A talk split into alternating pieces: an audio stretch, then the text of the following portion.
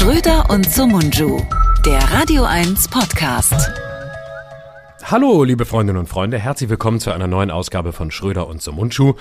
Heute, wenn ihr diese Ausgabe hört, ist Dienstag, der 10. Mai 2022 und ich bin froh, dass ich schon wieder bei Stimme bin. Heute Morgen sah es noch anders aus. Ich klinge nicht nur ein bisschen erkältet, ich bin's auch und ich frage mal, wie es meinem lieben Freund und Kollegen geht.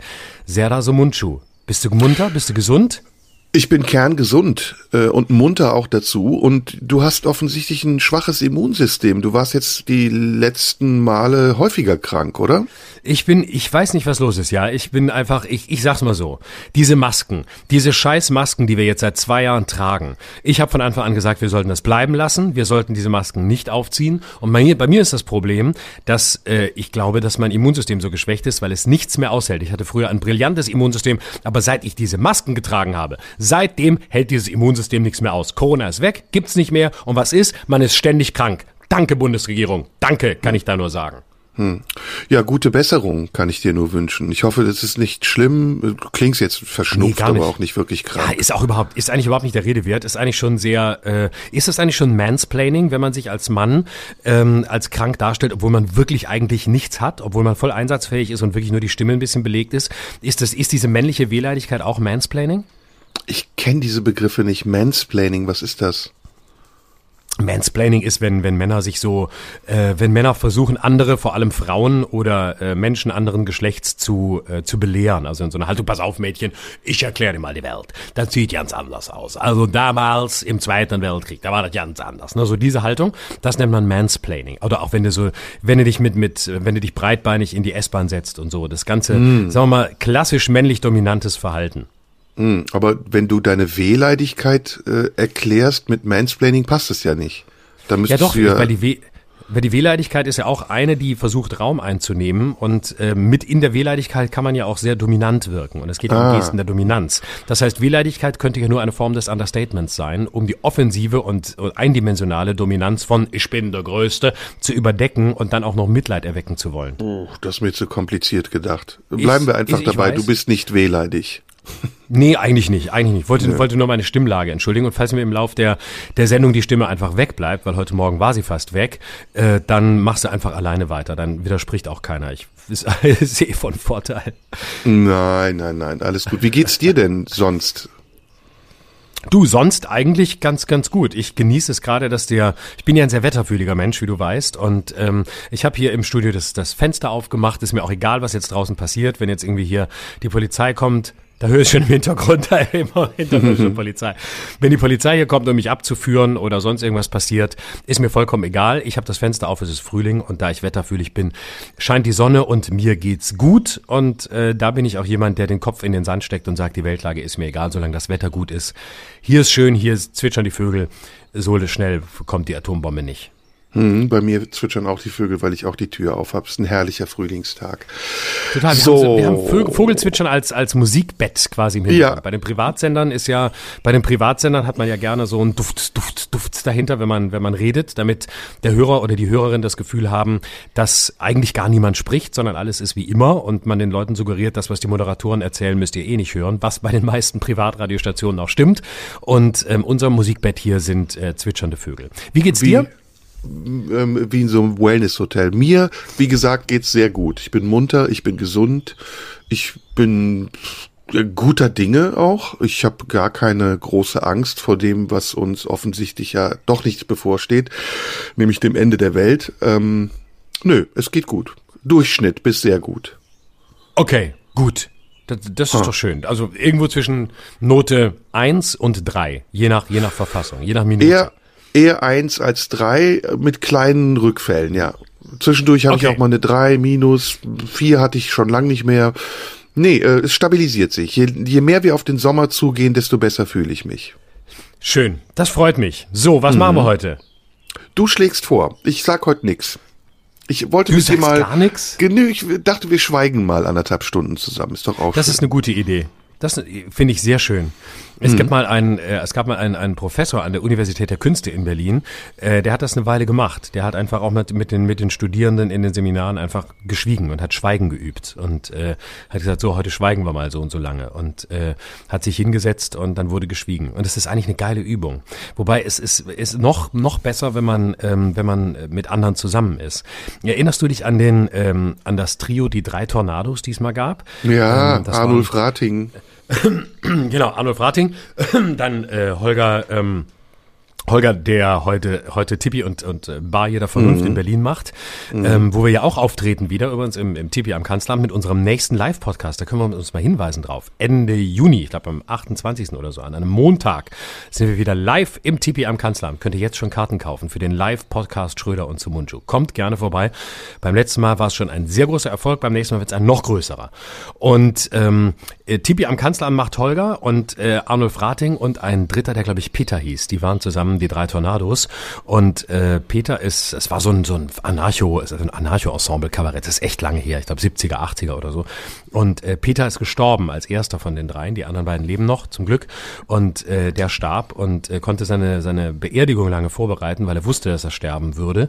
Und ähm, hat äh, nach Leuten, äh, die mir das erzählt haben, die dort waren, verfügt, dass zunächst mal an seinem Grab, äh, ich glaube, wenn ich es richtig weiß, 30 Minuten geschwiegen wird, weil er gesagt hat, da sind so viele Leute, die das ganze Leben lang sowieso viel zu viel reden, nämlich Comedy- und Satire-Kollegen und die sollen einfach mal eine halbe Stunde schweigen auf seiner Beerdigung. Und das fand ich, äh, das fand ich sehr cool.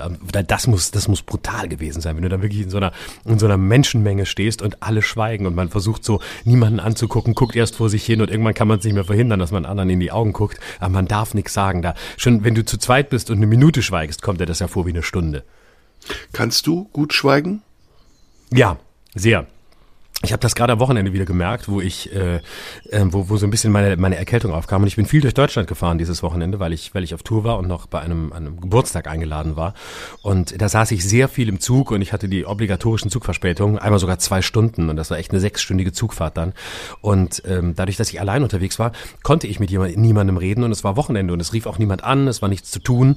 Ähm, also ich war komplett mit mir allein, habe sehr viel gelesen und äh, habe erst beim Aussteigen gemerkt, dass ich wirklich nur einmal ähm, zur, zur Zugbegleiterin irgendwie guten Tag gesagt habe oder ein Cappuccino bestellt habe im Bordrestaurant, wo ich immer sitze und sonst nichts gesagt habe. Und ich dachte tatsächlich beim Aussteigen, was für ein schönes Gefühl, einfach stundenlang nichts sagen zu müssen, sondern einfach nur mit sich allein zu schweigen. Also man, man traut mir oder uns das ja selten zu, aber ich kann total gut schweigen, wenn ich nicht in der Öffentlichkeit reden muss. Und mit, äh, mit deinen Partnerinnen, sagen wir mal, also mit denen, die du bisher hattest, kannst du da auch schweigen in einer Beziehung? Mit meinen, mit meinen Partnern und Partnerinnen kann ich sehr gut schweigen. Ja, wobei mit Männern besser als mit Frauen, muss ich dazu sagen. Äh, ja, ja, kann ich schon ähm, mir war das lange, lange ist mir das schwer gefallen, weil ich sehr, weil ich ja auch oft so ein verkopfter Mensch bin und dann versuche alles über Worte und Sprache zu regeln und dann alles versuche zu klären, was man klären kann, was gar nicht immer so gut ist. Und deswegen habe ich lange Schweigen überhaupt nicht ausgehalten, weil ich immer dachte, ähm, ich, ich brauche, ich muss die Kontrolle behalten. Und Kontrolle behalte ich, indem ich äh, rede und indem ich mich austausche, indem ich äh, versuche, kopfgesteuert zu agieren. Und äh, deswegen muss ich sagen, fiel das Schweigen lange lange sehr schwer, insbesondere in problematischen Situationen, wo es ja manchmal sehr entspannend sein kann, wenn man einfach mal nichts sagt, sondern die Situation sich einfach beruhigen lässt. Und das fällt mir bis heute tatsächlich schwer. Aber außerhalb des Problematischen ähm, kann ich das kann ich das immer besser. Also früher war ich glaube ich zu hektisch und zu ungeduldig, aber heute geht's ganz gut. Wir machen mal einen Test, okay? Mir fällt gerade was ein. Hast du Lust? Ja. Okay. Ähm, wir schweigen 15 Sekunden. Das können die Zuhörer mhm. mitmachen und du guckst nicht auf die Uhr und sagst jetzt, wenn du das Gefühl hast, dass die 15 Sekunden um sind. Okay, darf ich innerlich mitzählen? Nee, versuch mal nicht mitzuzählen. Das wäre ja, das okay. wäre eine Hilfestellung. Versuch's zu spüren. Okay. Ja, ich sag, ich sag los. Ja. Und dann machen wir 15 Sekunden. Oder soll man, soll man länger okay. machen?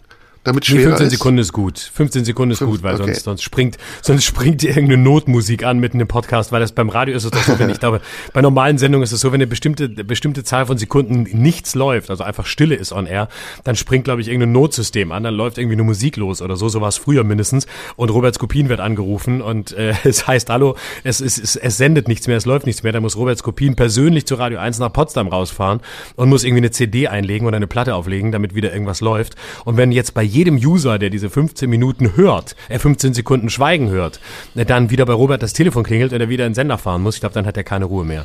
Okay, wir fangen an. Äh, Du machst die Augen zu und rechnest Ja. nicht mit. Du fühlst es nur, ja? Ich fühle es, ich kann sehr gut fühlen. Drei, zwei, eins, los.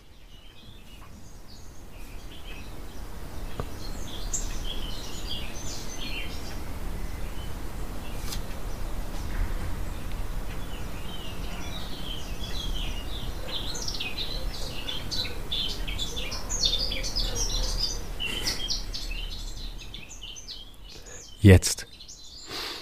Was schätzt du, wie viel es war? Äh, ich würde sagen, es waren 17. 22. Knapp vor Boah, 23. Oh, wow, so lang, krass. Komm, wir machen es jetzt andersrum. Hast du eine Stoppuhr? Ich bin dran. Ja, warte, warte. Ähm, ich muss kurz hier einmal einstellen. Äh, aber die Vögel, hat man das, das Vögelzwitschern Ja, auch ja, laut ja, ja. gehört, wie ich Man es? hat auch- ah, schön. Man hat auch ein bisschen gehört, wie du geatmet hast. Ja, ja, und ich musste irgendwann, man musste ich, zwischendurch musste ich mal lachen. Äh, Und äh, wir machen das jetzt und daran, danach reden wir über unser Gefühl, was wir dabei hatten, okay? ja, genau. Ja, mach, ja, ja, Okay. genau. Warte, ich habe hier die Uhr. Oh, für, hier ist schon wieder Polizei, die vorbeifährt. Ah, es ist schön, man hat wirklich das Gefühl, wir machen den Podcast draußen. Das finde ich, es, es hat, das sollten wir mal machen. Wir sollten mal eine Ausgabe von draußen machen, wo wir uns ins Gras Ja. setzen oder so und jeder zusammen oder getrennt voneinander. Du in deinem Garten, ich in meinem. So, okay, ready to go? Mhm. Äh, bist du bereit? Mhm. Okay, es geht los.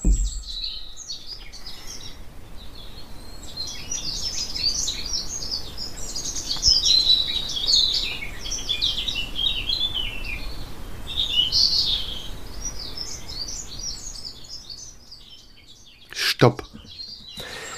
Was sagst du? Wie lang? 15? Eher, eher zu kurz. 13. 17. Ah! 17 bei dir jetzt. Ja. 17. Viel über 17 oder knapp an 17? In der Sekunde, als es umgesprungen ist von 16 auf 17. Oh, krass. Und wie ist das? Das ist heftig, oder? Dass man so das Zeitgefühl nicht wirklich exakt hat, oder? Ja, und dass, man, dass wir vor allem in einer Situation, wo wir ja jetzt doch hier im On sind und ja nicht ganz unangespannt sind, trotzdem äh, beide dachten, es sei kürzer gewesen, obwohl es schon länger war. Ne? Also ähm, eigentlich hätte man ja erwartet, dass wir, dass es umgekehrt ist, dass wir, ähm, dass, dass wir, dass wir später, äh, nee, dass, dass wir früher reingehen und denken, es hat länger gedauert, aber tatsächlich haben wir länger durchgehalten und diese längere Zeit dann für die kürzere gehalten.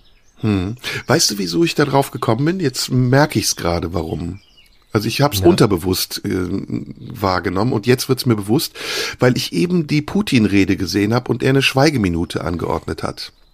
Und ich dachte, so wie ich immer denke, Wahnsinn, wie lang diese Schweigeminute ist. Genau, genau. Und es ist Siehste, heftig, das- ne?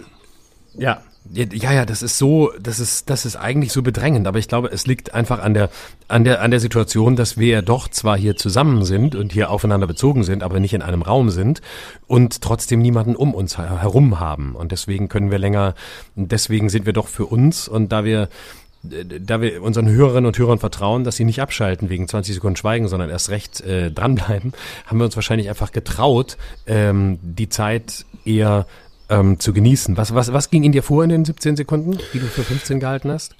Ähm,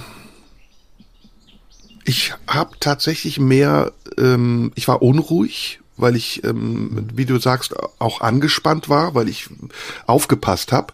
Aber ich habe natürlich auch äh, die Geräusche wahrgenommen. Also wenn wir jetzt schweigen, hören wir die Vögel zwitschern. Und das ist ja genau, und das ist, glaube ich, ein wesentlicher Einflussfaktor. Ne? Das, ist, das darf man nicht unterschätzen. Weil äh, wenn wir nichts, wenn wirklich gar nichts wäre, wenn die Fenster zu wären und es wäre völlige Stille, wäre es vielleicht auch nochmal anders gewesen, als wenn man diesen Teppich von Vögeln drunter hat. Das sind viele geile Themen. Lass sie uns angehen. Also da, mir fällt Ja. jetzt zum Beispiel gerade ein Tinnitus ist ein Thema, worüber wir sprechen könnten. Wir könnten über ähm, den Osho Bhagwan sprechen, der, ich glaube, jahrelang nicht gesprochen hat. Das weißt du vielleicht, oder? Ja, das weiß ich, ja. Äh, auch ganz spannend. Dann gibt es ja Schweigeklöster. Äh, es gibt Schweigeorden, die, ich glaube, die Zisterzienser, weiß ich jetzt nicht ganz genau, ist ein Schweigeorden. Ähm, oder John Cage, 4 Minuten 33, das Musikstück, in dem kein einziger Ton gespielt wird, nur Stille. Ja.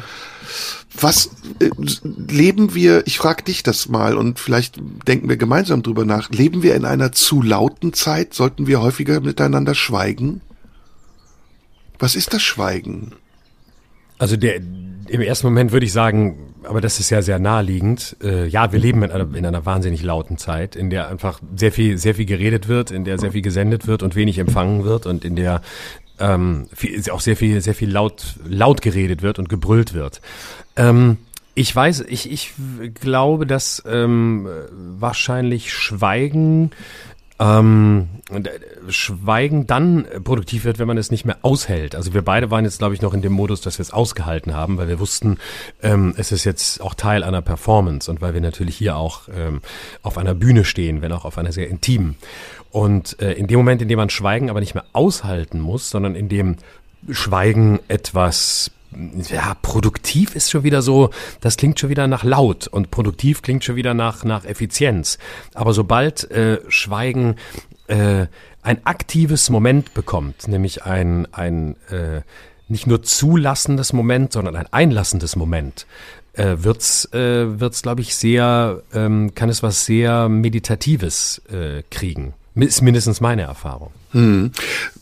Ja, ich habe auch das Gefühl, dass wir ähm, zu schnell formulieren und das bevor Dinge eine Form haben. Ich finde auch, wie du das sagst, ich, ich schweig auch sehr gerne und ich war als Kind ein sehr schweigsames Kind. Ähm, ich habe auf dem Sofa gesessen und mit meinem roten Plastikdelfin gespielt und das ging stundenlang so, ohne dass ich mich unwohl gefühlt habe. Es war Fantasie, die mich durch diese durch dieses Schweigen getragen hat. Und mit zunehmendem, zunehmendem Alter, mit der Fähigkeit, sich auszudrücken, ist etwas sehr Schönes entstanden. Man konnte sein Inneres nach außen kehren und sich verständlich machen, aber es ist auch etwas Schlechtes entstanden. Man hat verlernt, sich zu spüren und darüber nachzudenken, was man eigentlich in seinem Inneren hat, bevor man es nach außen gibt. Und mhm. das ist nicht nur bei mir so, ich habe das Gefühl, das ist auch mittlerweile in unserer Gesellschaft so. Du hast es ja eben gesagt, ich habe dich danach gefragt. Wir leben in einer sehr lauten Gesellschaft, in der man sich bemerkbar macht, in der man schreit, wie du gesagt hast, oder sich anschreit. Und ganz oft gehen die Gefühle dabei verloren. Wir fühlen uns viel zu selten, um herauszufinden, was wir eigentlich sagen wollen. Und ähm, ja, so geht's mir damit. Ich, ich habe manchmal wirklich das starke Bedürfnis, mich in mich zu kehren und abzuwarten, wie sich etwas in mir entwickelt. Und das ist gar nicht so ein Rückzugsgefühl, sondern das ist mhm. eher ein Wahrnehmungsgefühl.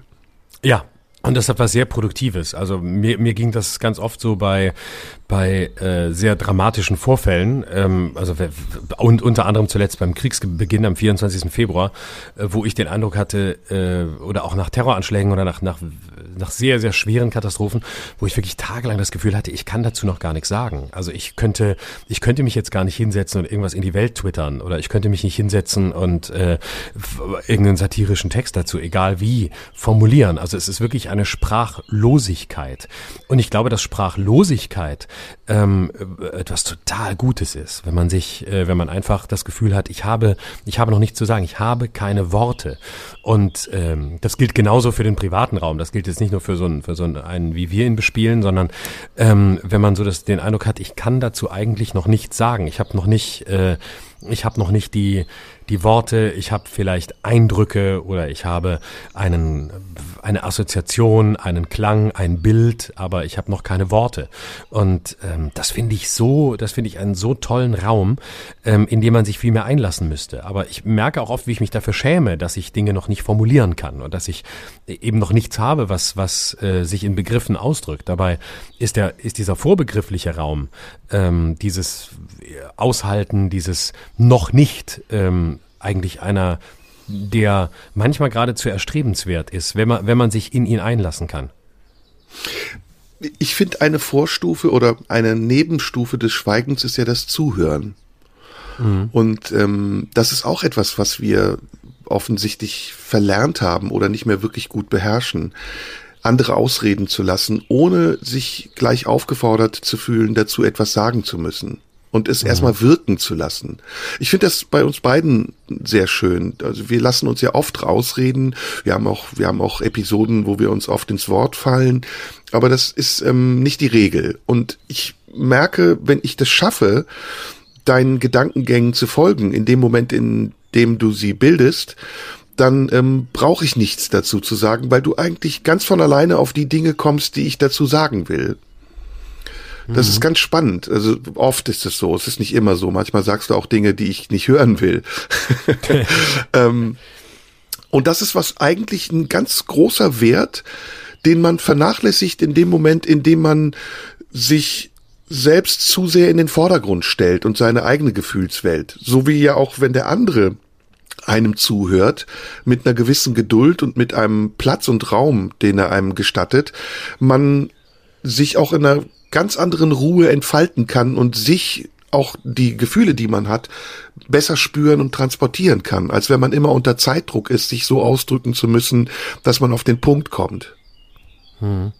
Ja, das gibt's ja unter, ähm, unter, unter Ärzten und unter Psychologen gibt's ja dieses, dieses Diktum, ähm, der, der Patient oder die Patientin ähm, bringt die eigene Diagnose eigentlich von alleine mit, wenn man ihn oder sie ausreden lässt. Also ähm, es geht jetzt nicht darum, dass man, dass man bei, bei, bei Google irgendein, irgendwas gefunden hat und sagt, hier, das ist mein, mein Symptom, sondern dass Leute ähm, die etwas, äh, die eine Verletzung haben, nehmen wir jetzt mal irgend, irgendwas an, es tut weh im Knie oder keine Ahnung oder äh, oder so. Ähm, man merkt das ja selbst, ne, wenn man zum Beispiel bei einem Arzt ist, der Raum gibt und der einfach zuhört und der nicht gleich vorschnell sagt, okay, da verschreibe ich Ihnen das, dass man dann plötzlich merkt, wenn man sich so einlässt, wie viel einem eigentlich einfällt, selbst wenn man gar keine Ahnung hat medizinisch und plötzlich ja und dann bin ich äh, die Treppe runtergelaufen und ah immer wenn ich den linken Fuß nach vorne setze, dann tut's besonders weh oder der die Treppe hoch tut mir eigentlich gar nicht weh, fällt mir jetzt auf, während ich es erzähle.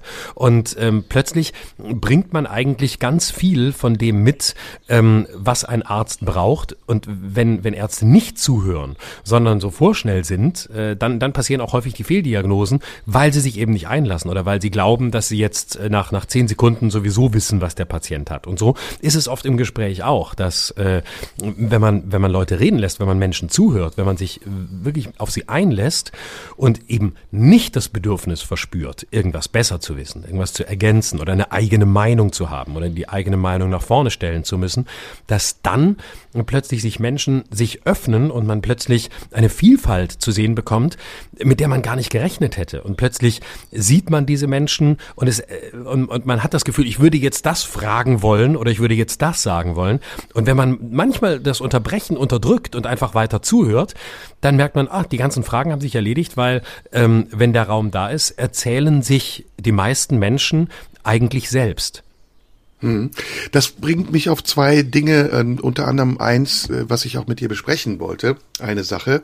Aber zunächst mal, mh, hm, es gibt einen ganz gemeinen Trick, wie man sein Gegenüber aus der Fassung bringen kann. Und zwar äh, gerade bei Telefonaten, indem man nichts sagt und auch kein Geräusch macht. Ja. ja. Also keine ja. Form von Bestätigung. Du rufst wo an, du gibst ähm, das Problem vor. Guten Tag, ich habe dieses und dieses Problem. Oder ich sag's jetzt noch mal in dem anderen Beispiel, du möchtest etwas von dem anderen. Könnte ich bitte morgen um 12 Uhr ähm, eine Pizza haben? So, und dann ist, wenn du nichts mehr sagst, löst sich das Problem in Raten von selbst. Ganz oft. Der, der dein Gegenüber sagt, nee, also das ist morgen nicht möglich, da haben wir schon drei Termine, können wir nicht liefern. Dann sagst du wirklich, du machst auch kein Geräusch. Du sagst nicht, mhm, aha, sondern du schweigst einfach. Dann kommt meistens, ich könnte aber gucken, also vielleicht, naja, hm, ich müsste da mal nachfragen. Also wenn die Pizza noch da ist und am Ende, okay, 12 Uhr fix, morgen ist die Pizza da. das ist total witzig. Das musst du mal probieren. Das ist echt ein Psychotrick. Funktioniert das immer? Ich kann mir auch vorstellen, dass Leute da sehr nervös werden und sagen, hallo, sind Sie noch ja, da? Ja, das, das passiert auch. Das passiert auch, aber hallo? ganz oft in der Regel der Fälle reden sie durch, bis sie das Problem, was du eigentlich hattest, für sich geklärt haben. Und das zweite, womit ich, worüber ich heute mit das dir heißt, auch man muss, wenn ich, wenn ich dich da kurz unterbrechen darf, das Bitte. heißt, man muss einfach nur die eigenen Probleme zu den Problemen der anderen machen und schon werden sie von ganz alleine gelöst. Du musst daran glauben, dass der andere das für dich löst. Du musst eine Zuversicht haben. Du darfst nicht denken, das geht jetzt schief, sondern du musst einfach denken, ich habe ihm gesagt, was ich will und der soll damit jetzt anfangen, was er will. Und meistens, weil Menschen sehr harmoniebedürftig sind, klären sie das dann, denn sie halten es nicht aus und im Schweigen scheint etwas Unharmonisches drin zu stecken, besonders wenn die Menschen innerlich unruhig sind und unsicher sind. Meistens lösen sie es dann selbst, um wieder in diese Harmonie zu kommen und eine Bestätigung zu kriegen. Ist ganz komisch. Ich kann, bin kein Psychologe, aber ich habe das oft so erlebt. Ist ganz interessant.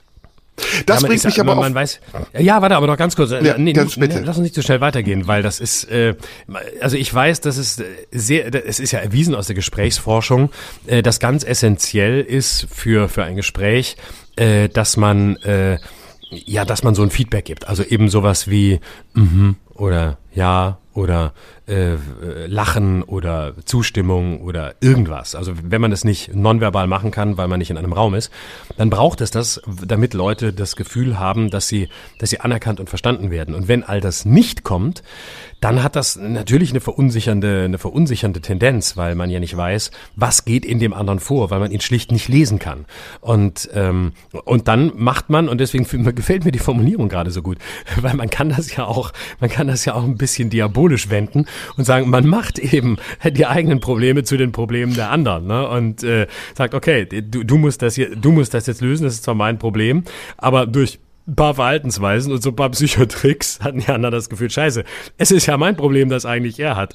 Und, äh, und fühlen sich unter dem Druck, jetzt deine Erwartungen zu erfüllen. Ist perfide, aber auch ein bisschen lustig. Ich will auch gar nicht so weit weg vom Thema. Das gehört komplett zum Thema dazu. Ich wollte nämlich darüber sprechen, ob wir zu oft, zu schnell und zu viel reagieren. Also ob wir in einer reaktiven Gesellschaft leben, um es mal ein bisschen plakativer zu sagen. Und was uns eigentlich dazu bringt, schnell reagieren zu wollen oder zu denken, dass wir es müssen. Und was es uns bringt, dass wir es tun. Ob es nicht eher schlechte Folgen hat, die wir manchmal nicht in Kauf nehmen und die uns dann auch überraschen mit der Wucht, mit der sie uns dann erreichen. Kannst du mir folgen? Ja. Ähm, Weißt du, naja, in also Bezug also, auf was ich das sage? Das, also ich meine es jetzt erstmal nur in Bezug auf Gespräche. Ne? Wir reagieren in Gesprächen sehr schnell, weil unsere Gedanken mit uns durchgehen und wir denken, okay, wenn wir das jetzt nicht sagen, dann verpassen wir es. Du zum Beispiel, ich höre dich immer schreiben im Hintergrund. Das ist ja eine Methode, wie man sich selbst in, in Zaum halten kann. Ne? Man, man nimmt den Gedanken. Wenn wir reden, hörst du mich schreiben? Ich höre irgendeinen Filzstift die ganze Zeit. Hm? Ich schreibe nie mit. Ich schreibe nie. Ich habe zwar einen Stift in der Hand, weil ich das immer habe. Ähm, ja. Und finde ich auch okay. Bin auch ich, bin ich auch, ich bin übrigens derjenige, dem auch immer die Stifte deswegen runterfallen. Hat mir übrigens jemand über Instagram geschrieben. Wem von euch beiden fallen eigentlich immer die Stifte runter? Das bin ich. Weil ich habe immer hier einen Stift in der Hand, aber ich schreibe nie. Also dann müsste ich ja die ganze Zeit, nee, das ist ja keine Therapiestunde, wo man wie so ein schlechter Psychiater da sitzt und mitschreibt. Nö, um sich Dinge zu merken die der andere gesagt nee, die merke ich die mir, Nee, die merke ich mir alle im Kopf. Nee, ich habe manchmal so eine Angewohnheit, dass ich so einen Stift in der Hand halte und so ein bisschen mit dem so ein bisschen mit dem mit dem rumwackle und äh, das das wiederum erhöht meine Konzentration. Das ist aber vielleicht nur meine Nervosität, die ich damit halbwegs versuche zu kompensieren und ich glaube, das hörst du. Aber hm. mitschreiben, nee. Nee, ist ja auch nicht schlimm, dann habe ich das, das so wahrgenommen. Ist, das Schöne ist ja sich das zu merken, ohne dass man sich das aufgeschrieben hat. Ähm, hm. und dann weil ich ich glaube sogar für ein Gespräch ist es kontraproduktiv, wenn man sich das alles aufschreiben würde. Es äh, es sei denn, man würde jetzt, ist ja kein Indizienprozess, sondern ähm, wir reden miteinander und ich finde ganz essentiell, äh, dass ich auf mein Gehirn vertrauen kann und weiß, die entscheidenden Punkte, auf die ich eingehen will oder zu denen ich was sagen will, die sortiert mein äh, Gehirn von selbst. Das heißt, das wird das Unwichtige aussortiert. Und ich habe noch nie beim Anhören das Gefühl gehabt, ich hätte etwas sagen wollen oder sollen zu einem Thema ähm, oder zu etwas, was du gesagt hast, was ich nicht getan habe, sondern ich habe es mhm. eigentlich immer getan. Und das ist interessant. Das, das, das Hirn hat eine sehr gute Funktion, das Unwichtige vom Wichtigen zu trennen. Ich habe zum Beispiel auch in Programmen schon erlebt, dass ich irgendwie äh, Gags drin hatte und plötzlich irgendwann habe ich das mal wieder äh, angehört oder so, wie ich das ein paar Wochen oder Monate vorher gemacht hatte. Und dann habe ich festgestellt, verdammt nochmal, du hast ja wirklich drei oder vier Gags einfach weggelassen. Du hast sie einfach vergessen. Und als ich es hörte, dachte ich, wie gut. Sie waren auch nicht besonders. Also als hätte das Gehirn für mich entschieden, ähm, dass es besser ist, die, das wegzulassen, ohne dass ich, ohne dass es willentlich geschehen ist. So, aber das nur als kleine Abbiegung. Aber wir waren ja, das hat auch was damit zu tun. Das hat auch was damit zu tun. Ich finde das ganz spannend gerade, wie viele Bereiche sich wieder öffnen in diesem Thema. Was ja. du jetzt beschreibst, ist ja das, worauf ich eigentlich auch hinaus will, nämlich das Vertrauen in die Intuition. Ja. Dass die, dass die Intuition einen leitet und begleitet und äh, man gar nicht darum kämpfen muss oder sich anstrengen muss, etwas im Auge zu behalten, sondern man muss sich darauf einlassen, damit es sich ja. in einem entfalten kann. Und dann wirkt es und dann bewegt es sich. Und dieses mangelnde Vertrauen, das man manchmal in seine Intuition hat, das führt ja oft dazu, dass man kontrolliert wird und dass man das, was man sagt, abwägt und versucht es so zu portionieren und so zu mh, mm, in eine Form zu bringen, die gefällig ist, dass man vielleicht am Ende gar nicht mehr das vertritt, was man wirklich empfindet. Und dass man vielleicht auch aus der Angst davor, dass die Empfindung zu unmittelbar sein könnte oder dass sie zu direkt ist, sie auch schützt und sagt, okay, dann formuliere ich es lieber so, dass es diplomatisch ist, das ist ja das positive Wort, oder es ist sogar ängstlich, das wäre dann schon ein bisschen negativer aber ist es dann tatsächlich repräsentativ? Also ist es dann wirklich eine echte Kommunikation oder ist es eine symbolische Kommunikation, bei der man versucht, Konventionen zu erfüllen? Und ja nicht anstößig zu sein. Und was wäre, wenn wir so wären, wie wir wirklich sind? Wenn wir uns komplett unserer Intuition überlassen würden, würden wir uns dann mehr streiten oder würden wir uns einiger sein, weil wir uns ja in vielen Dingen ja auch ähnlich sind. Also wir äh. Menschen, nicht nur wir beide. Ich bin nicht sicher. Also ich glaube, sich der Intuition komplett zu überlassen, das äh, hat ja auch viele Fallstricke. Also das äh, ist ja nicht, ich würde die Intuition jetzt nicht auf so einen Sockel stellen und sagen, das ist zwangsläufig besser, wenn man sich der Intuition überlässt oder man ist dadurch, dadurch unmittelbarer Überhaupt oder, nicht. oder bin ich deiner Meinung. Ne? Das waren ja auch ja. Fragestellungen, das waren ja keine, genau. keine Feststellungen. Genau. Ähm, deswegen würde ich zunächst mal sagen, was, wann ist Intuition überhaupt, äh, wann ist Intuition überhaupt das, was äh, folgenswert ist? Ne? Also wenn ich äh, ähm, wenn ich zum Beispiel äh, keine Ahnung habe, wo ich, also nehmen wir mal Beispiel Straßenverkehr, ne? du bist irgendwo in der Stadt, äh, die du nicht kennst, wo du zum ersten Mal bist. Und wenn du dann da am Straßenverkehr teilnimmst, egal wie, äh, ob mit dem Fahrrad oder mit dem Auto, dann ist es nicht besonders sinnvoll, sich komplett der Intuition zu überlassen. Wenn du zum Beispiel in London oder so bist oder bist in Großbritannien, ist Linksverkehr, wenn du dich der Intuition überlässt, bist du wahrscheinlich schnell unter das Auto gekommen. Das heißt, da ist es ja sinnvoll, sich nicht der Intuition zu überlassen. Also in, in Räumen, Räumen, die ungewohnt sind oder die neu sind oder äh, in denen man noch noch keine noch kein Erfahrungswissen hat, noch keine Souveränität hat. Da wäre ich sehr vorsichtig mit mit Intuition. Aber dann gibt's ja die Felder, wo man von sich sagen kann, okay, da kenne ich mich aus. Wenn du in deiner Stadt bist oder da, wo du schon oft warst, dann kannst du dich schon im Straßenverkehr ja, mehr oder weniger der Intuition überlassen. Guckst noch, ist die rote, äh, rote Ampel rot oder ist die grüne grün und dann geht's los. Aber Intuition hat ja sehr viel mit Erfahrung zu tun, hat ja sehr viel mit dem zu tun, was man erlebt hat, was man, was man ja eben nicht weiß, nicht rational weiß, sondern was man erfahren hat im, im Wortsinn, also was man, ähm, was man auch mit, mit Gefühlen sich, sich, ähm, äh, verein, ja, sich, sich, wie soll ich sagen, sich, sich vereinnahmt hat und äh, was man, ähm, was, was man erlebt hat. Und von da aus kann man intuitiv handeln. Und ähm, wenn wir komplett intuitive Wesen wären, äh, und nur unserer Intuition folgen würden, das stelle ich jetzt mal als spitze These auf, würden wir wahrscheinlich in der Barbarei enden. Hm. Ich habe noch ein anderes Gefühl. Ich glaube, dass wir resultierend aus einer inneren Unsicherheit, also ich weiß nicht, ob wir alle, aber ich rede jetzt mal über einen, einen Prototypen des durchschnittlichen Menschen, dass wir aus einer inneren Unsicherheit schnell zur Ungeduld neigen. Und dass diese Ungeduld im Gespräch, im Umgang mit dem anderen, ähm, auch im Ertragen des anderen dazu führt, dass wir auch unfähig dazu werden, uns einzulassen und Vertrauen zu haben in Situationen und uns manchmal auch zu überlassen und loslassen zu können.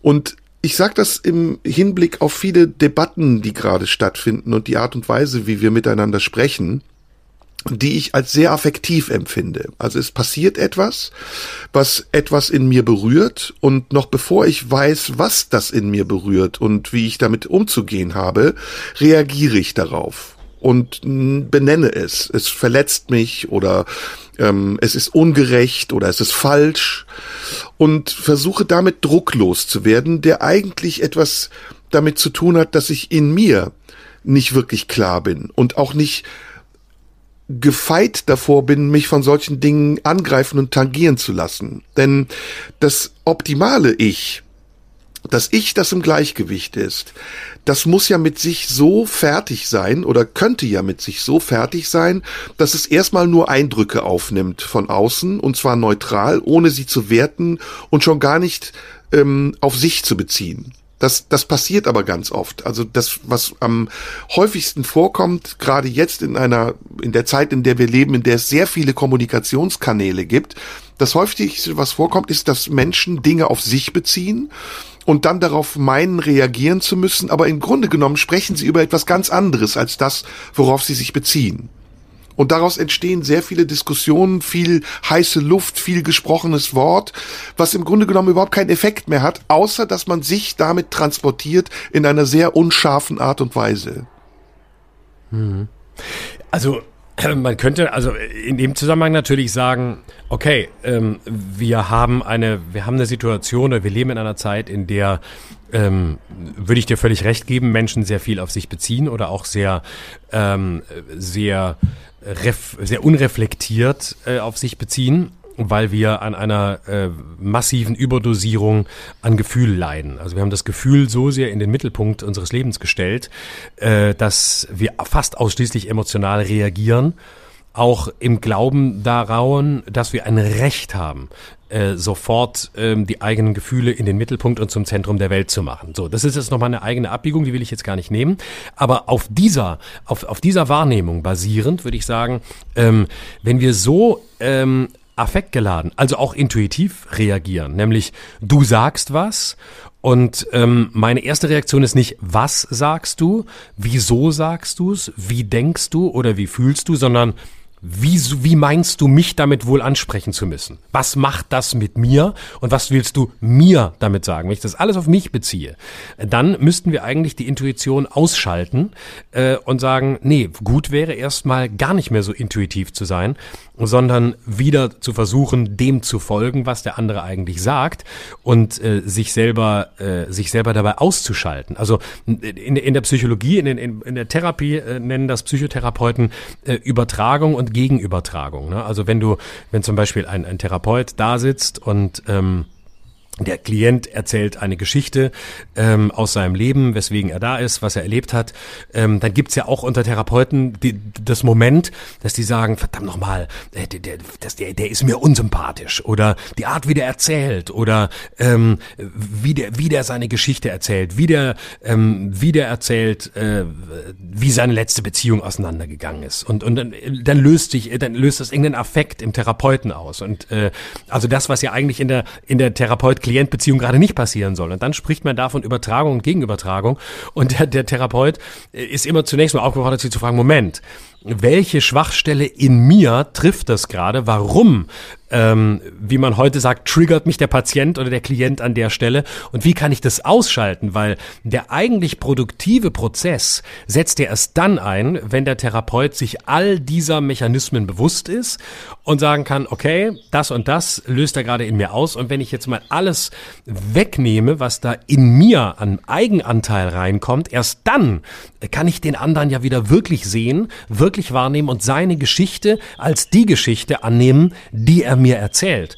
Und das ist natürlich ein künstlicher Raum, ein Therapieraum. Aber trotzdem glaube ich, dass wir von der Grundhaltung in vielen Gesprächen und in, im Aufeinanderzugehen ganz viel übernehmen können. Nämlich zunächst mal einfach nur als, als gedankliche Prämisse zu sagen, okay, da passiert jetzt gerade das, das und das löst er in mir aus, ähm, mit dem vielleicht, wie er es sagt, vielleicht auch gar nicht mit dem, was er sagt. Und wenn mit dem, was er sagt, ist es auch okay, aber ich räume das zunächst mal aus dem Weg und sage, das bin ich. Aber ich lasse die Unschuldsvermutung gelten und sage nicht, der andere will so und so oder der will mich angreifen oder der will dies und jenes oder der ist einfach so und deshalb empfinde ich ihn so, sondern ich nehme meine Wahrnehmung des anderen, meine Empfindung zu mir und lasse sie bei mir und dann beginnt ja eigentlich erst produktive Kommunikation. Das berührt gerade ganz viele Dinge und Bereiche, die ich super spannend finde. Und ich hatte sie zum Teil ja auch schon erwähnt. Und wir gehen ja, unsere Reise hat ja bei Stille begonnen und Schweigen. Mhm. Und ähm, sie ist letztendlich an einem hochspannenden Punkt angekommen, nämlich der Frage, die du jetzt auch wieder gestellt hast indirekt und die ich eben auch meinte.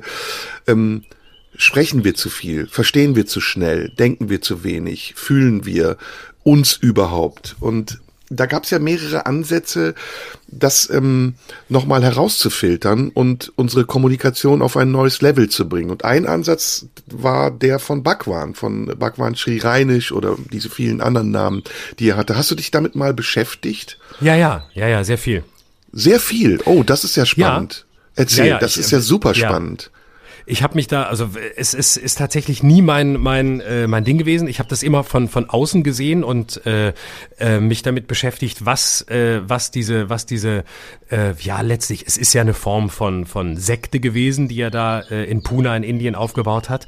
Ähm, ich äh, habe mich aus aus äh, wirklich als Beobachter beschäftigt. Also es war ja so in den äh, in den 70er 80er Jahren war war das ja so en vogue. Da ist ja halb halb München und halb Berlin äh, und halb Frankfurt ist damals irgendwie irgendwie so in den in den 20ern äh, da nach nach Puna gepilgert, um da äh, bei ihm in die äh, in die in die Schule zu gehen. Und ähm, ich weiß, dass zum Beispiel mein Vater war ein ganz großer Bhagwan-Anhänger. Der hatte sogar äh, der hatte so so Bhagwan-Statuen sogar zu Hause stehen. Und äh, das war sein Ein und Alles. Der hat doch immer meditiert, wo ich den Eindruck hatte, dass er da vieles auch nicht so verstanden hat, wie Bhagwan das gemeint hat oder Osho, wie man ihn dann wie man ihn dann nannte. Aber äh, ja, es, äh, ich finde, ich finde das als ähm, als als Ansatz, also es ist ja im Grunde, soweit ich es verstanden habe, äh, so, so, ein, so ein Versuch, äh, sehr viel über Meditation zu sich zu kommen, auch über Schweigen zu sich zu kommen. Gleichzeitig hatte es äh, hatte es ja starke ähm, hedonistische Züge da in in Puna. Also man äh, man hat sich da man hat sich da getroffen, äh, freie Liebe gelebt und äh, hat sich da in so einer äh, ja auch in so einer Blase eingerichtet und ähm, er war, glaube ich, er, er war eben, ja, eigentlich ein, ich glaube, gar nicht so ein, so ein dramatischer Sektenführer, also nicht zu vergleichen jetzt mit Scientology oder sowas, sondern ich glaube einfach einer, der, der das ganz geil fand, dass die Leute da zu ihm gepilgert sind, ihnen Geld abgenommen hat und äh, sich anschließend da seine Rolls Royce äh, hingeparkt hat. Hm. Ja, aber es ist tatsächlich, finde ich, Vorreiter gewesen einer spirituellen Erneuerung unserer westlichen ja. Gesellschaft. Und ja. diese, dass du gut beschrieben hast, diese Sehnsucht der eigentlich komplett anders ähm, sozialisierten und ähm, auch im Glauben ausgerichteten, ausgerichteten Gesellschaft nach einem Grundprinzip des ähm, entweder Katholizismus oder einer jüdisch-christlichen Orientierung. Diese Neuausrichtung, die hat Bhagwan maßgeblich mitgetragen und heute sind das ja. ähnliche Leute wie zum Beispiel Sadhguru, äh, den du sicher auch kennst, der große mhm. Tourneen gibt, vor Leuten sitzt, 5000 Leuten in Berlin und eigentlich eine Anleitung zur Schlichtheit gibt was ja bei Bhagwan auch so war. Ähm, und das Hedonistische, was du auch sagst, also die, die freie, die gelebte Liebe, ähm, die wir heute vielleicht eher als Polygamie oder Rudelbums bezeichnen würden, aber daneben eben auch ein Zugang zur Spiritualität, der eine Mischung war aus den, den spirituellen Lehren ähm, Asiens, insbesondere Indiens und den dem spirituellen Selbstverständnis des Westens, also dieser sehr streng kategorisierten Anleitung zum ja. Menschsein von äh, tust du das, was dir Gott sagt, dann kommst du in den Himmel, tust du es nicht, kommst du ins in die Hölle. Und mhm. ich komme drauf, ja. ja, ich komme drauf, lass mich das ganz kurz noch zu Ende bringen. Ähm, weil ich habe mich auch dann sehr viel mit Bhagwan beschäftigt und ich habe ihn auch wirklich entdeckt für mich, trotz aller seiner zum Teil lustigen Widersprüche, die er ja auch ja. offen zugegeben hat. Ne? Er hat ja seinen Materialismus ja. sogar zelebriert, indem er gesagt hat, ich will euer Geld, damit ich mir 50 Rolls Royce leisten kann. ja, es war wenigstens offen und klar. Ja, oder er hat sich eine Uhr gekauft aus Diamanten für 500.000 Dollar, die er ganz stolz präsentiert hat, bis hin dann zum, zum, zur Konterkarierung dieser Fürsorglichkeit, die am Anfang noch im Vordergrund stand, ähm, und dem totalen, der totalen Ab Abkehr von seinen Gefolgsleuten 1981, als er dann angefing, angefangen hat äh, zu schweigen und auch gar nicht mehr mhm. Seminare zu geben oder in irgendeiner Form therapeutisch zu sein, sondern die Leute eigentlich sich selbst überlassen hat mhm. und mit sich auch komplett abgeriegelt war und da daneben aber auch dieses vollkommen dubiose Zweitleben hatte mit mit äh, mit Ma Anancinant, seiner Sekretärin, die er dann später She's Bitch genannt hat. also echt witzig und das bringt also vieles von dem, was wir gesprochen haben, führt das zusammen, finde ich. Ja, also ich, das war, glaube ich, wirklich so eine so eine Erweckungsbewegung, die auch in dieser in diese Zeit passte, ne? in diese 70er, 80er Jahre, ähm, in diese Aufbruchstimmung, als äh, die Leute von der Uni kamen, die so 1968 äh, etwa 20 waren, die damals an die Uni gegangen sind und ähm, die hochpolitisiert waren und äh, die dann danach aber so so eine ja eine eine eine fernöstliche Alternative oder auch eine alternative Lebensform äh, gesucht haben, die sich eben und äh, das ist, glaube ich, auch das Zentrale, worum es sich heute bei uns äh, äh, dreht, die versucht haben, äh, diesem, diesem westlichen ähm, begrifflichen Denken, dem Denken in Konsequenzen, in Rationalität, in Logik, in A plus B gleich C äh, zu entgehen und da was zu finden, was es natürlich im ostasiatischen Raum viel stärker gibt, nämlich äh, ein, ein Denken, das sich, das sich völlig unserem, unser, schon unseren Begriffen entzieht. Also äh, der, der Begriff zum Beispiel Beispiel des Selbstbewusstseins im philosophischen Sinn, wie wir das im Westen kennen, ist ja als, als solcher Begriff im fernöstlichen Denken überhaupt nicht vorhanden. Da gibt es diesen Begriff gar nicht. Also wenn wir allein gucken, was, was darauf auch im alltagssprachlichen Sinn aufbaut, dass wir Selbstbewusstsein haben, das ist ja die Grundlage, dass wir Ich sagen, dass wir äh, über Individualität sprechen, dass wir ähm, über, äh, die, über unsere Rechte sprechen als Einzelne. Also da hängt im Grunde das ganze, das ganze Denken und Fühlen und Handeln äh, als westlicher Mensch dran. Und das ist dort viel, viel weniger ausgeprägt. Zum Teil gibt's die Begriffe gar nicht. Es ist eine ganz andere Wahrnehmung des Subjekts. Und schon Subjekt ist ja ein, eine westliche Terminologie, ist ja unser Begriff und nicht die fernöstliche. Und äh, da merkt man schon, wie schnell man in die Bredouille kommt, wenn man dieses ganze Besteck ähm, anwendet ähm, auf, ein, auf eine Denkweise, die, ähm, die eben ganz anders ist und äh, die sich ganz anderer Begriffe bedient und manchmal eben sogar versucht, nicht begrifflich zu denken, also nicht in Begriffen zu denken, wie wir sie hier kennen. Und da war Bhagwan, glaube ich, eine ganz ganz entscheidende Figur, ähm, weil er aber auch so in diese, weil er auch so in diese Zeit passte und etwas, äh, eine Sehnsucht befriedigt hat, die hier begonnen hat, die hier aber sehr stark ideologisiert war, verbunden mit 1968, äh, verbunden mit äh, äh, Frauenrechten und so weiter. Äh, und all das äh, mal in einer ähm, entideologisierten Art und Weise wirklich zu leben und nicht nur zu denken und drüber zu reden und zu erfühlen, ähm, das war in dieser Zeit, äh, glaube ich, ganz prägend. Und deswegen war der auch so eine, deswegen war war das auch so ein ja so ein sanfter Guru letztlich, der ja äh, der ja nie in die, äh, der ja selten so in die in die also wenn ich es richtig weiß und, und ich nicht was völlig übersehen habe, wäre das niemals ein Typ gewesen, der sich in Hallen gestellt hätte und irgendwie vor 10.000 Leuten gepredigt hätte oder so.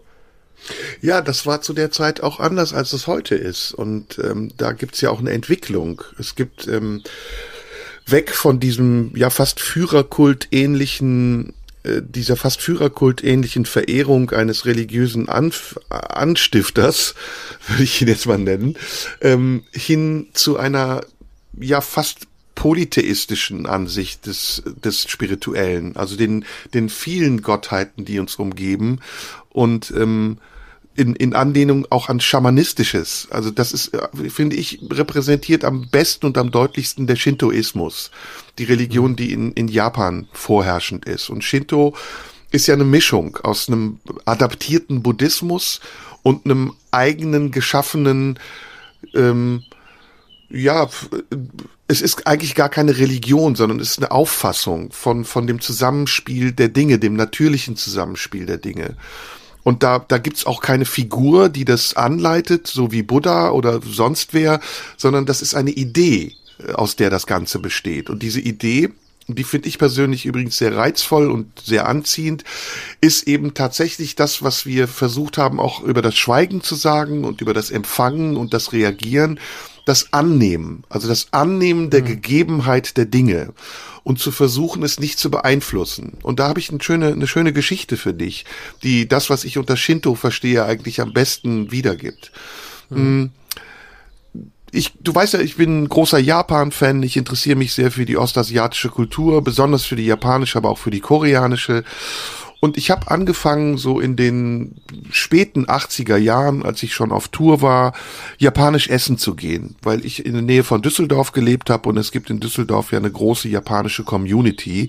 Und deswegen sind die japanischen Restaurants, die in Düsseldorf auf der Immermannstraße sind, äh, sind das die besten Restaurants Deutschlands. Da kannst du ganz fantastisch japanisch essen und es ist sehr nah an der Qualität, die man auch in Tokio oder in Kyoto oder sonst wo in Japan kriegen kann.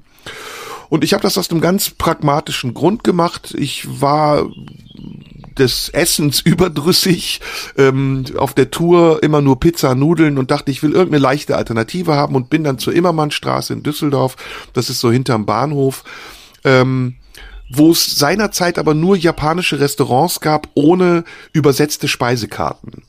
Also es gab nur Speisekarten auf Japanisch und deswegen habe ich irgendwann äh, den Mut gefasst und bin einfach in so ein Restaurant rein, was von außen auch gar nicht so einladend wirkte, weil kein Schild an der Tür war.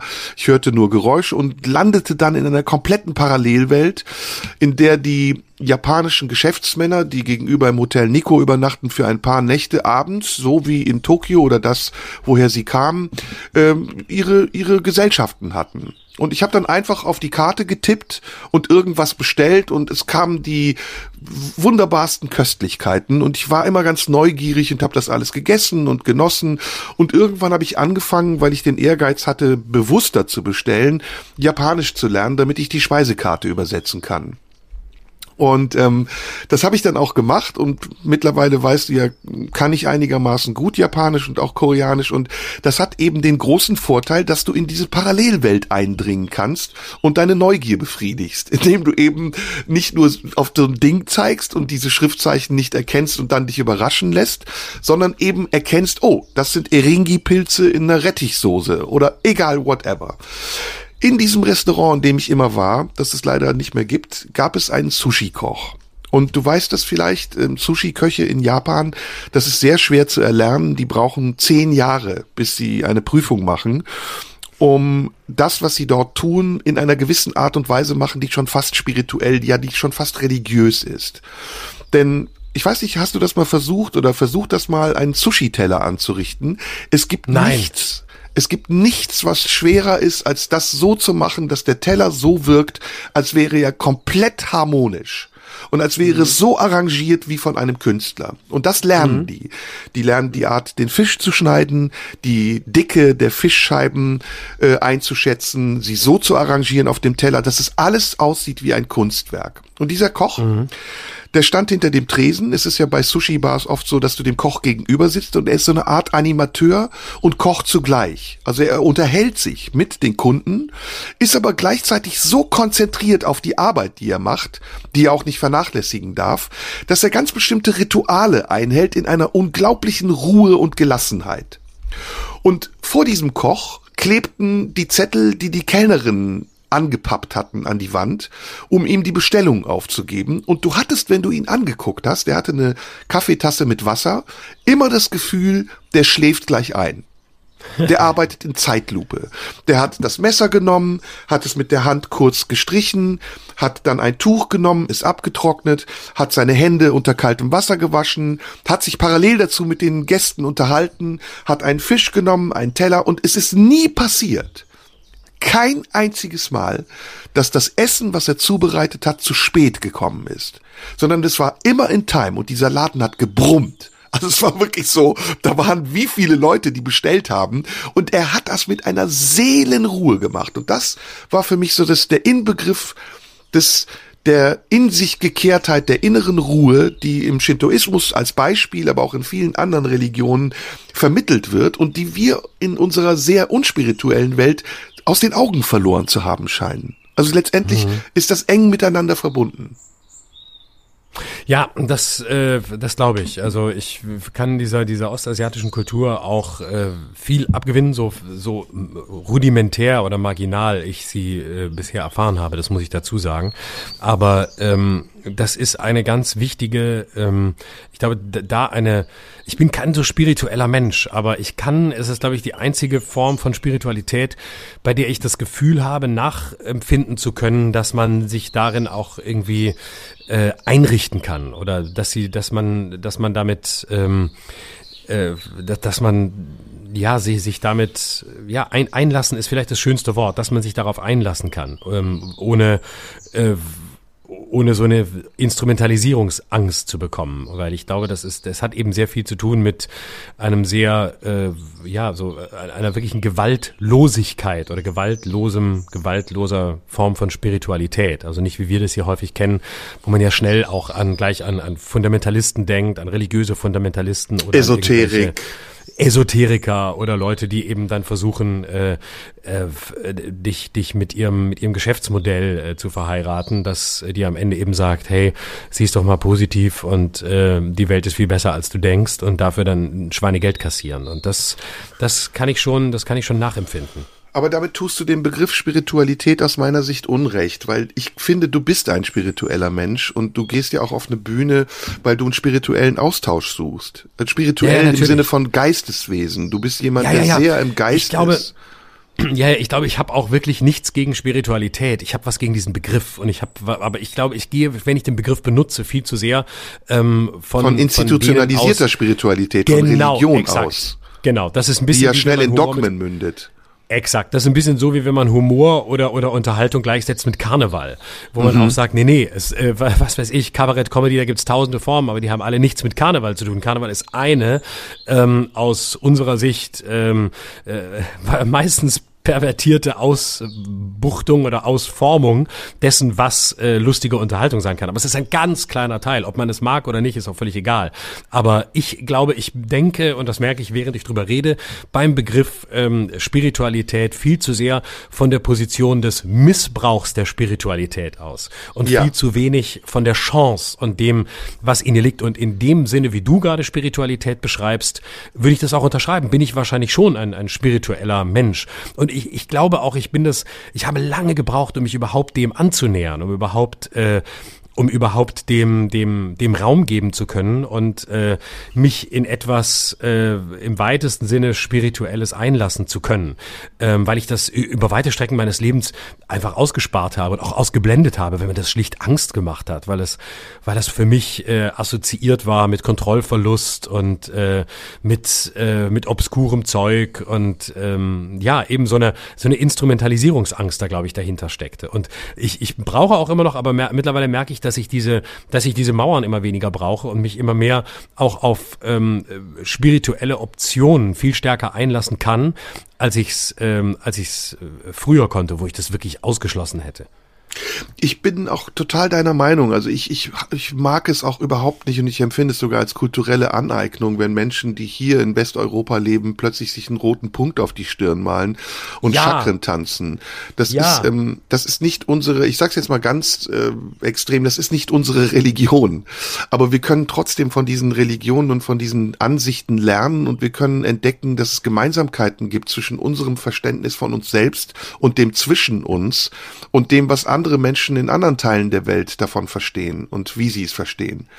Und das bringt mich auf einen ganz wichtigen Punkt und der hat auch wieder was mit dem Schweigen zu tun und der Stille und dem Zuhören und dem sich empfinden, nämlich dass wir, dass die Transzendenz, die wir ja brauchen, um auf der Bühne zu stehen und vor Menschen zu agieren und uns verständlich zu machen und aber auch verstanden zu werden, dass sie, dass diese Transzendenz ein ganz wichtiger Transmitter ist. Und ähm, der Wert dieses Überträgers, dieses Transmitters von Gefühlen, von Ausdrücken, von Empfindungen sich sehr verliert, wenn man sie zu schnell oder überformuliert und wenn man sie bedrängt oder sie in irgendeiner Form einengt oder, oder festhält oder kategorisiert. Und dass es viel wichtiger sein kann, auch zurück zum Sinnlichen zu kommen. Also den, die, den Sinnen Raum zu geben und sie sich entfalten zu lassen und das, was die Sinne wahrnehmen, auch in sich wirken zu lassen und es zu paaren mit dem, was man daraus als Ausdruck schafft. Und da sind wir ja wie Prediger. Wir sind ja auf der Bühne, wir sind ja moderne Geistliche, wenn wir auf der Bühne stehen. Und das, was wir vermitteln, ist ja nicht nur Theorie und auswendig gelernter Text. Gut, das ist im, im Normalfall bei schlechten Kabarettisten. Aber wir sind ja die besseren Kabarettisten. Und deswegen überlassen wir uns ja auch nicht selten unserer Intuition und gehen das Risiko ein, wie du manchmal ja. auch Dinge zu vergessen oder zu überspitzen oder in bestimmten Situationen auch übers Ziel hinauszuschießen, weil genau dieses Erlebnis nämlich nicht nur selbst zu spüren, sondern auch in der Reaktion des anderen gespürt zu werden, das ausmacht, was wir jetzt als Spiritualität oder als Transzendent, als Übertragung bezeichnet haben. Und das ist ja. etwas Heiliges. Das ist wirklich mhm. etwas Heiliges, ohne dass ich es verkitschen möchte. Genau. Aber es gibt diesen Moment, wo du, wo du äh, auf der, in der Bühnensituation irgendwas improvisierst, auslöst, machst, was in keinem Text steht, was du nie geprobt hast, was du auch gar nicht proben konntest, was du dir auch nicht zurechtlegen konntest. Du machst es einfach, weil es sich in dieser Situation anbietet, weil sich, weil es sich herbeizitiert.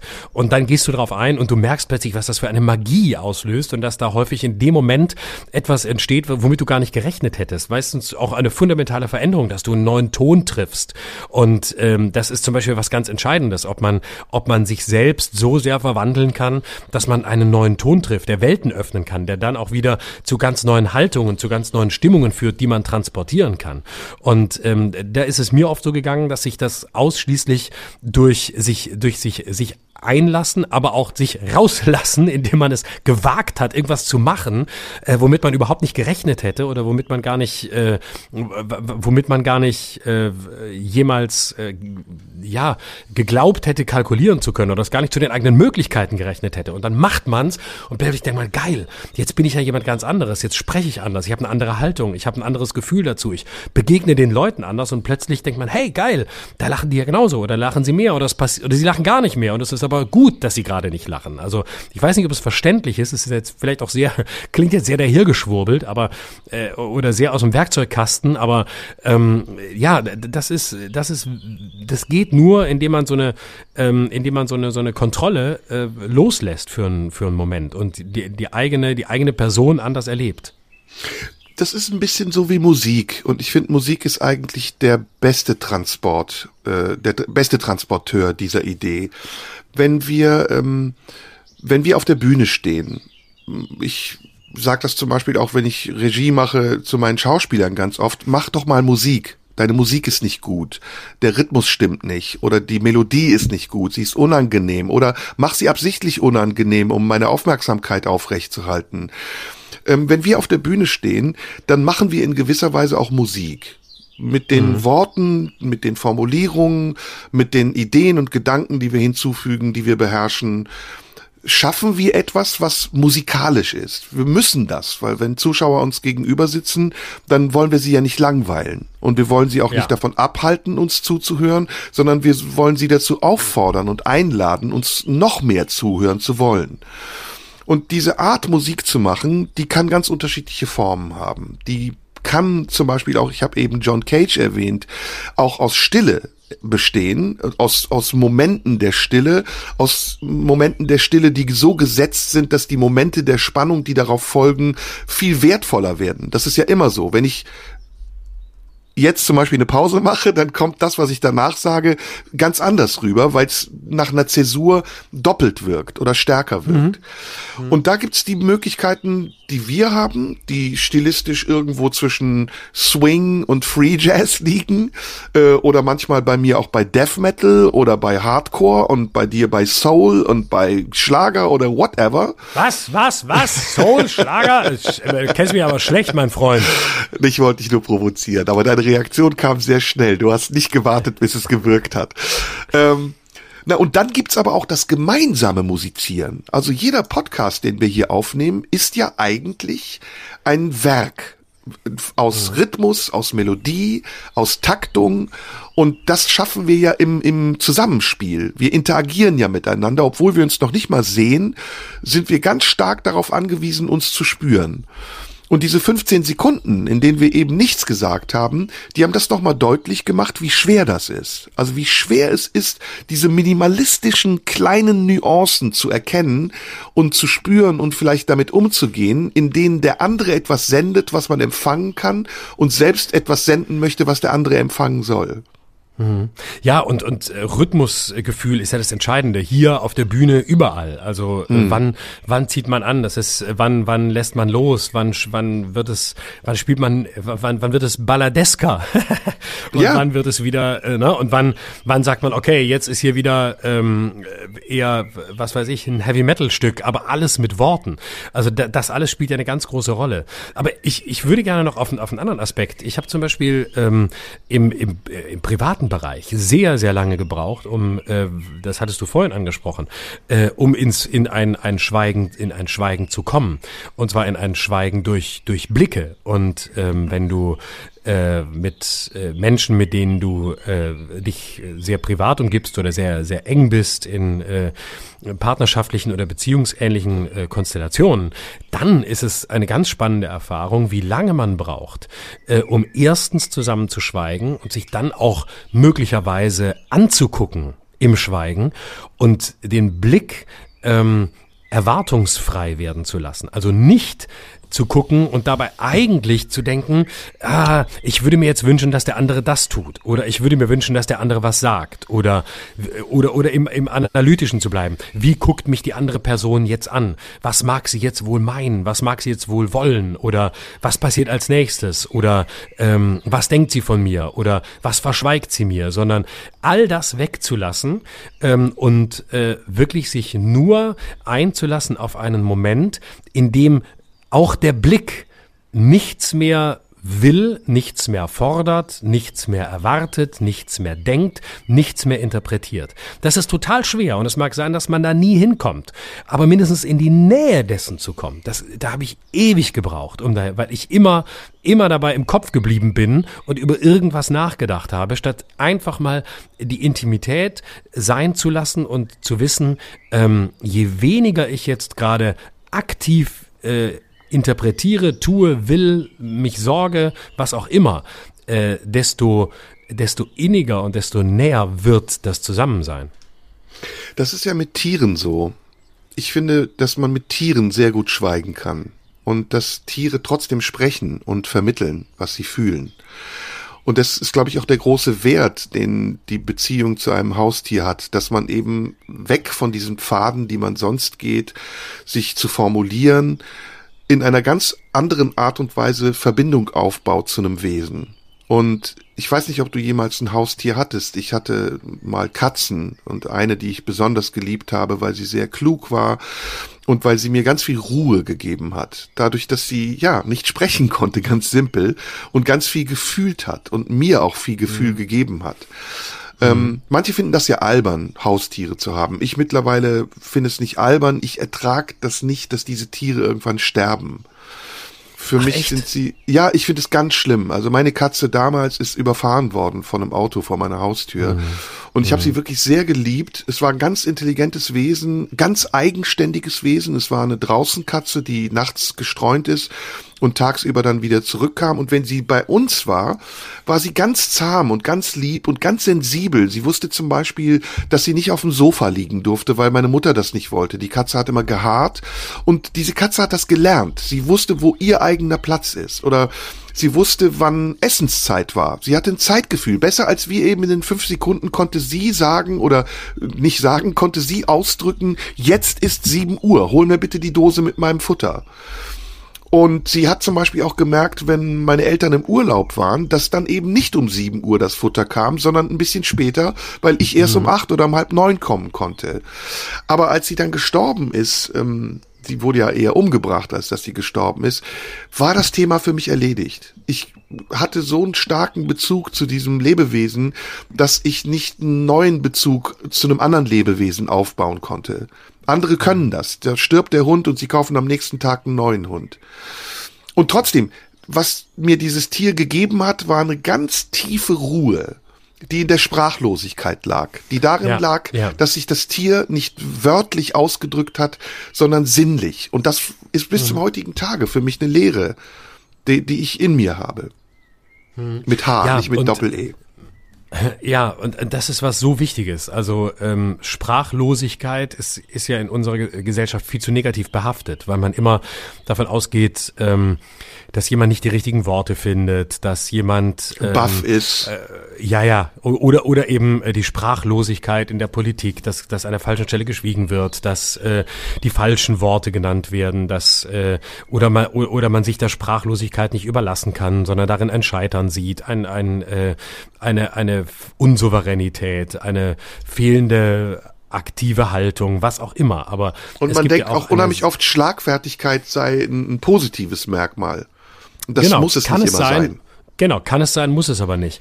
Und es ist eine, eine solche Produktivität in der Sprachlosigkeit und in der, ähm, in der, in, in der gefühlten und angenommenen Sprachlosigkeit, ähm, wobei es vielleicht eher Wortlosigkeit oder Begriffslosigkeit ist, ähm, wo sich ganz neue Welten, Welten auftun können. Dann ist es wirklich sowas wie, ja, es ist dann wirklich, es sind dann gewaltlose Blicke, ähm, die man sich so, äh, die, die man, die man sich so, so schenken kann, ähm, und die, eben ja in einer sinnlich finde ich eigentlich sehr schön in einer Sinnlichkeit ähm, zu Hause sind und wo man ähm, eben nicht versucht jetzt etwas zu sein oder zu tun oder aktiv zu sein und trotzdem ist man aktiv, aber nicht eben in diesem klassischen Sinn, in dem wir das häufig verstehen. Hm. Ja, wir wollten ja, ach Mensch, wir wollten über so viel sprechen und jetzt haben wir dieses wunderbare Thema gefunden, über das, das wir schon toll. die ganze Zeit sprechen. Das ist, ja. das ist manchmal so, ein, so, ein, äh, so eine Dynamik, wenn wir uns so äh, scheinbar gar nichts vornehmen und ich hatte auch so, ich dachte, oh, wir lassen uns heute mal ein bisschen treiben und dann kommt man plötzlich so von einem Thema zum anderen und es ist so, äh, es ist so äh, erfüllend, weil das hatten wir, glaube ich, wirklich noch nie, Schweigen und und äh, und Stille und äh, ähm, und alles und alles, was damit, was damit zusammenhängt. Übrigens auch ja. jede Form von, jede Form von intimer Körperlichkeit, also das, das muss nicht nur die sexuelle sein, kann es aber auch, ist ja meistens dann intensiver, wenn sie nicht von Worten unterbrochen wird. Das ist, das habe ich eben auch ganz kurz im Kopf gehabt und wollte das ansprechen, ähm, ohne jetzt zu vulgär zu werden. Das wollen wir ja hoffentlich in Zukunft vermeiden, äh, weil es nicht mehr altersgemäß ist und auch nicht mehr zeitgemäß, ehrlich gesagt. Sind wir schon aber, so alt? Ähm, ich ja, du noch nicht, aber es kommt, warte nee. ab.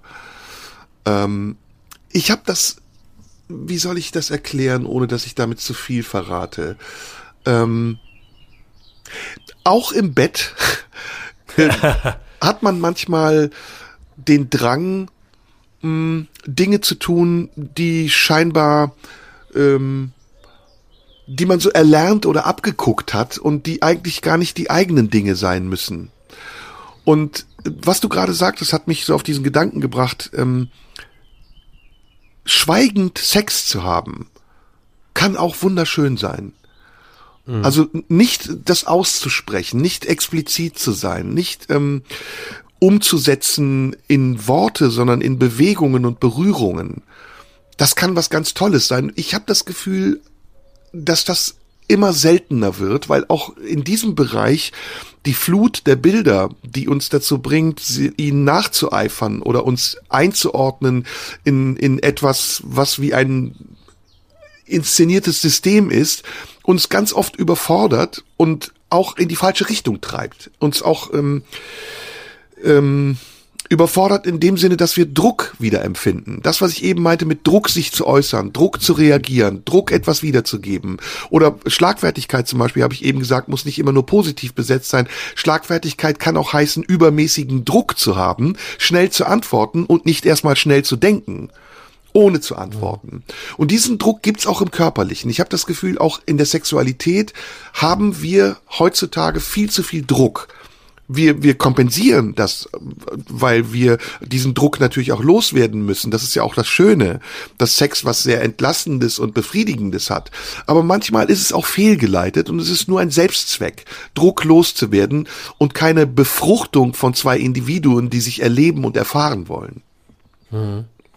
Ähm, ja, und äh, es hat es hat ja viel zu tun damit, ähm, dass man in einem äh, da in einem nichtsprachlichen Bereich ist, in dem, äh, wenn es in ein Fließen kommt zwischen zwei Menschen, zwischen zwei Körpern, sich die Körper ihre Geschichten ja auch selbst erzählen. Also die, äh, wenn man sich einlässt, muss man, muss, muss man ja da gar nicht drüber reden. Man kann es tun und es kann auch produktiv sein, es zu tun. Aber äh, man kann es auch einfach bleiben lassen und äh, den, den Energien folgen, die sich aufbauen, äh, im Zusammensein und im äh, im, in, in der gemeinsamen, in der gemeinsamen Dynamik. Äh, und äh, dann, wenn man in einem Fluss ist, dann kann, dann, dann passiert das, das Richtige zwischen zwei Menschen, die sich entsprechend vertraut sind, ähm, fast von allein.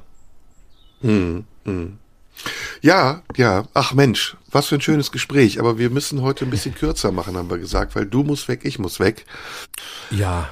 Ah. So, sollen wir schon Schluss machen oder haben wir noch was? Haben wir nicht noch was, was Leichtes? Ein Soufflé? War leicht? Das war doch jetzt eine, das war doch jetzt voller Leichtigkeit. Stille, aber es Schweigen. War tief. Ja, es, es war aber es war sehr tief. tief. Deep.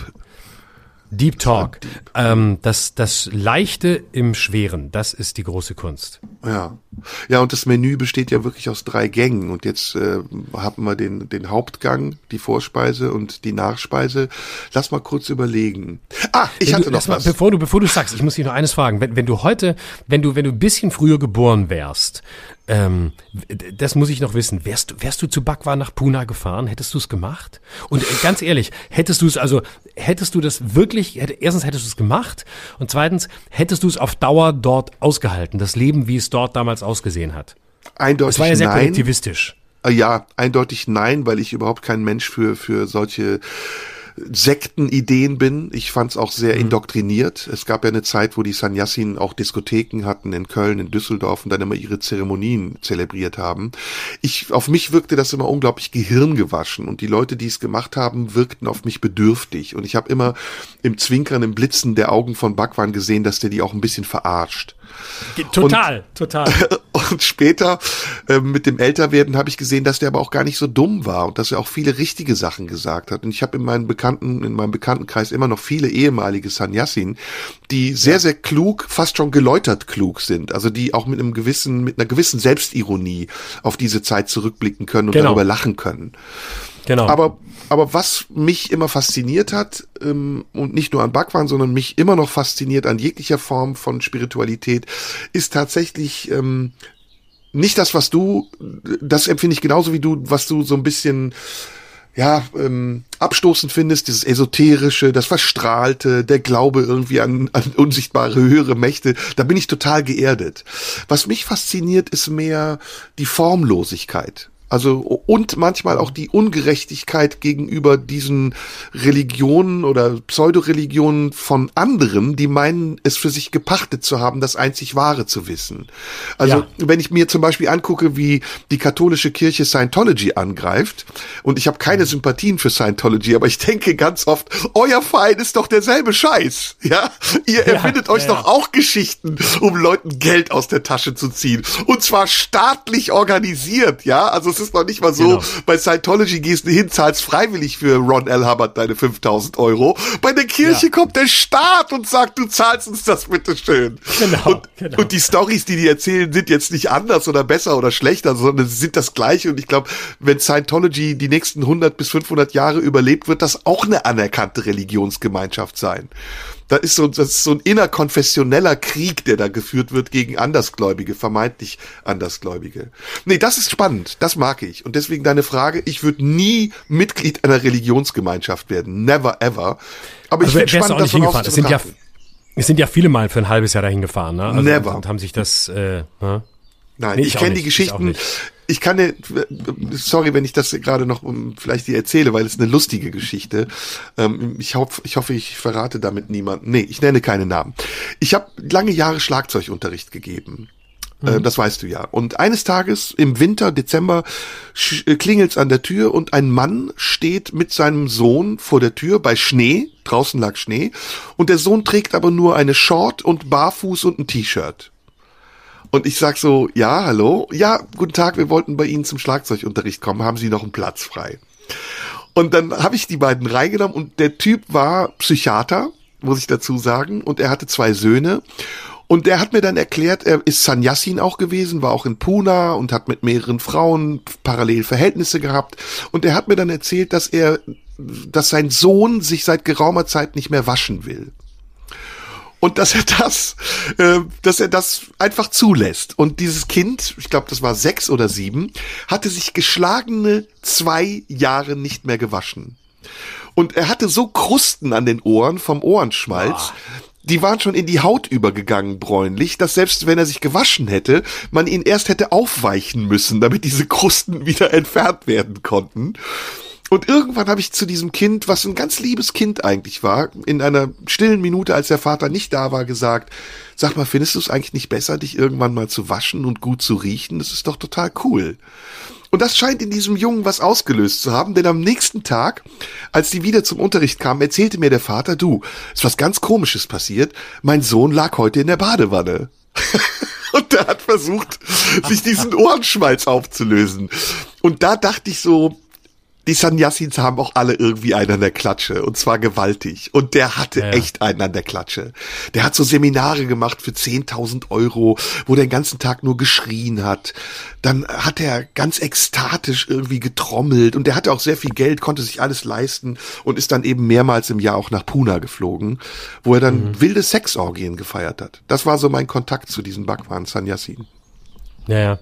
Also es gibt ähm, was ganz Interessantes, ähm, wenn man das, wenn man das nachlesen will, immer mal wieder in den Interviews ähm, mit äh, Peter Sloterdijk einiges zu lernen. Der war ja auch da. Der ist ja da hingefahren am Ende seines Studiums und äh, nachdem er in, in Hamburg promoviert hatte und äh, hat dann lange immer wieder mit, mit alternativen Lebensformen experimentiert und war dann auch mal eine Weile tatsächlich in Puna.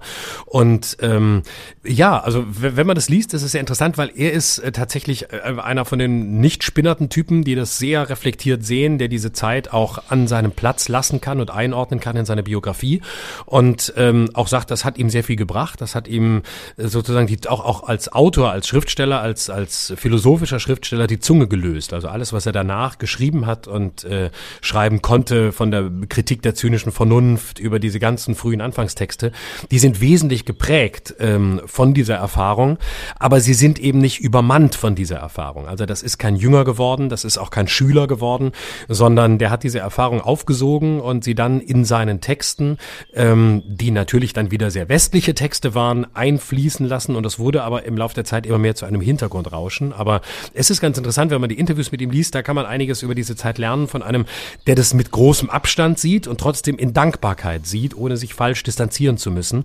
Und äh, wenn man die frühen Sloterdijk-Texte liest, ist auch dieser, ja, ist auch dieser Sound äh, spürbar, auch das Suchende, das Experimentierende im Text, ähm, auch der Umgang mit sich selbst, die, die, die Selbstsuche, die in diesen frühen Texten sehr stark vorkommt. Das, das ist eine schöne Spur, der man, der man folgen kann, um so ein bisschen, ja, vielleicht so eher so den Klang, den musikalischen Klang dieser Zeit oder dieser, dieser Erfahrung ähm, äh, ein bisschen theoretischer, als du es erlebt hast, nachzuvollziehen. Mhm. Ja, da könnten wir jetzt auch über Jesus sprechen. Der ist auch nochmal eine interessante Figur, aber das machen wir beim nächsten Mal. Genau. Hast du genau. Ähm, irgendwelchen Gossip ah. diese Woche mitbekommen? Ich, ich wollte ein Thema mit dir noch besprechen, aber das machen wir später. Rache war das Thema. Oh. Ja, ich finde Rache ist ein wichtiges, witziges, interessantes Thema. Und äh, da hatte ich so ein paar Unterthemen noch. Schlechte Menschen war auch noch mal so ein Thema. Das ist auch ein, das ist ein weiteres Thema, was wir unbedingt bearbeiten müssen. Oh, ich kann zum Schluss noch sagen, dass wirklich, und es müssen wir jetzt echt mal angehen, wahnsinnig viele Leute schreiben über Instagram, da kann man mir ja schreiben, @schröderlive und super viele schreiben mir, wann redet ihr endlich über das Thema Suizid? Und es gibt echt viele Leute, die schon, die schon zu dem Thema sich geäußert haben, sehr persönliche Geschichten erzählt haben. Ähm, wir schieben es immer wieder auf, aber vielleicht sollen wir uns jetzt mal wirklich für nächste Woche mal vornehmen, dass wir dieses ja. wichtige und große Thema mal besprechen, weil ich glaube, wir haben, seit wir diesen Podcast machen, noch kein Thema so oft angekündigt und es wieder nicht gemacht. Ja. Und trotzdem aber auch auf der Agenda behalten, weil wir reden ja jede Woche drüber, wir vergessen es ja nicht. Ähm, ja. Wir, wir kommen da nur nicht dazu, weil wir so viele andere Themen haben. Und es gibt kein Thema, das kann ich auch sagen, äh, zu dem nicht a priori so viele Leute geschrieben haben wie zu diesem. Vielleicht abschließend die Frage, hast du es schon mal erlebt, dass sich jemand umgebracht hat? Indirekt natürlich nicht dabei gewesen? Ja. Hm. Ja, Heftig. das schon. Und du? Hm. Ich auch, ganz tragisch. Und ich, das war auch der Grund, weshalb ich dieses Thema angeschnitten habe. Ähm, ich ärgere mich im Nachhinein sehr, darüber, dass ich das nicht mitbekommen habe. Mhm. Weil ich glaube, es gab Zeichen, es gab äh, Hinweise darauf und ich habe das alles nicht mitbekommen. Und ich habe ein ganz mhm. nicht schlechtes Gewissen, aber es verfolgt mich. Mhm.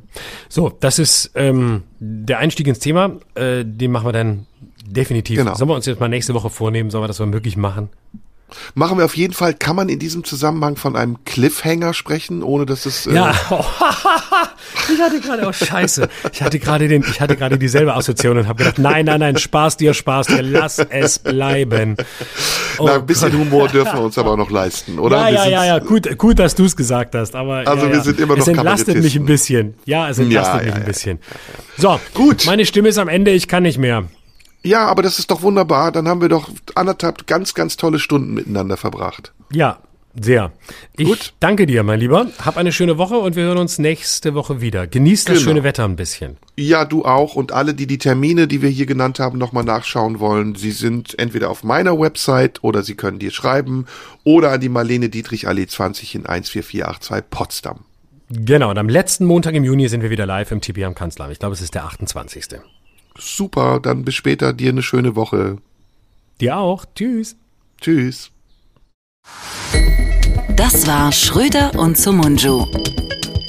Der Radio 1 Podcast. Nachschub gibt's in einer Woche.